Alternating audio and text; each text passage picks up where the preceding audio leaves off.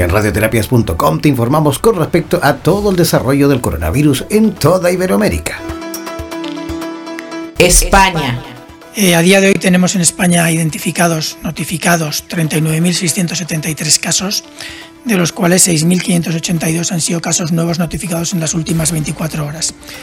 Eh, de estos casos, la gran mayoría se han producido entre las comunidades autónomas de Cataluña y de Madrid. Hay otras comunidades que han tenido aumentos significativos, pero estas dos son las que aportan el mayor número de casos nuevos. Eh, en algunos casos pueden ser algunos retrasos de notificación. Ya saben que los datos de notificación, como hemos dicho en otras ocasiones, no son fáciles de interpretar.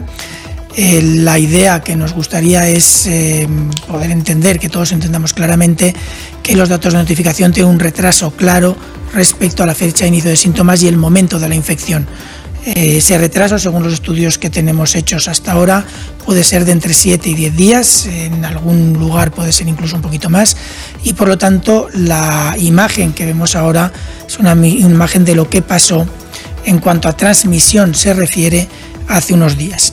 Sin embargo, sí que es cierto que en cuanto a eh, otros aspectos, hospitalizados, personas que están en UCI o pacientes que están en UCI, fallecidos y curados, sí que es una imagen más reciente. El retraso es mucho menor.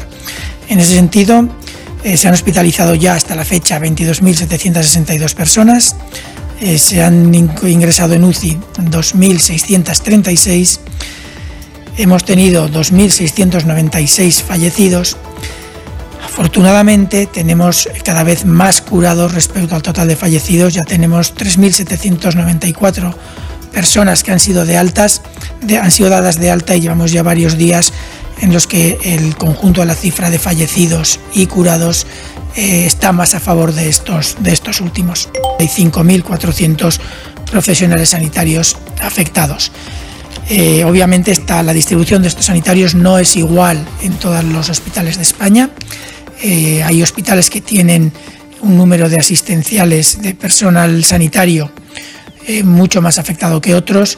Esto es desigual y por lo tanto la presión sobre el sistema asistencial también es desigual en todo el territorio. El incremento que hemos observado de casos nuevos es un 20% respecto al de ayer, como ya hemos dicho, se centra en dos comunidades autónomas concretas. Es muy probable que haya alguna recuperación de retrasos de notificación, que los descensos que vimos muy importantes en los dos días anteriores hubieran sido algo menores y que se hayan compensado con estas notificaciones, pero son datos que son difíciles de interpretar hasta que no veamos, como siempre decimos, las tendencias de varios días.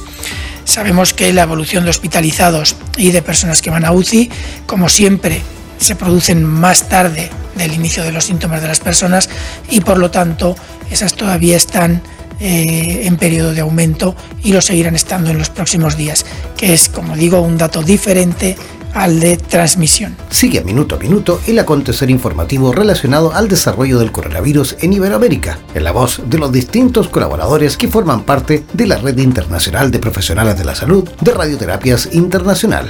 Síguenos en nuestras redes sociales buscándonos como Radioterapias o contáctanos al WhatsApp más 569-7242-7060. Además, descarga de forma gratuita nuestra aplicación en Play Store o escúchanos directamente en nuestra página web www.radioterapias.com. En radioterapias.com somos lo que sentimos.